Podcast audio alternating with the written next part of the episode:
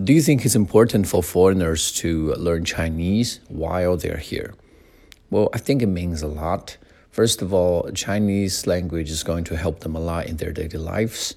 For example, when they want to go out shopping or doing some entertainment activities, they must use the language to communicate with local staff.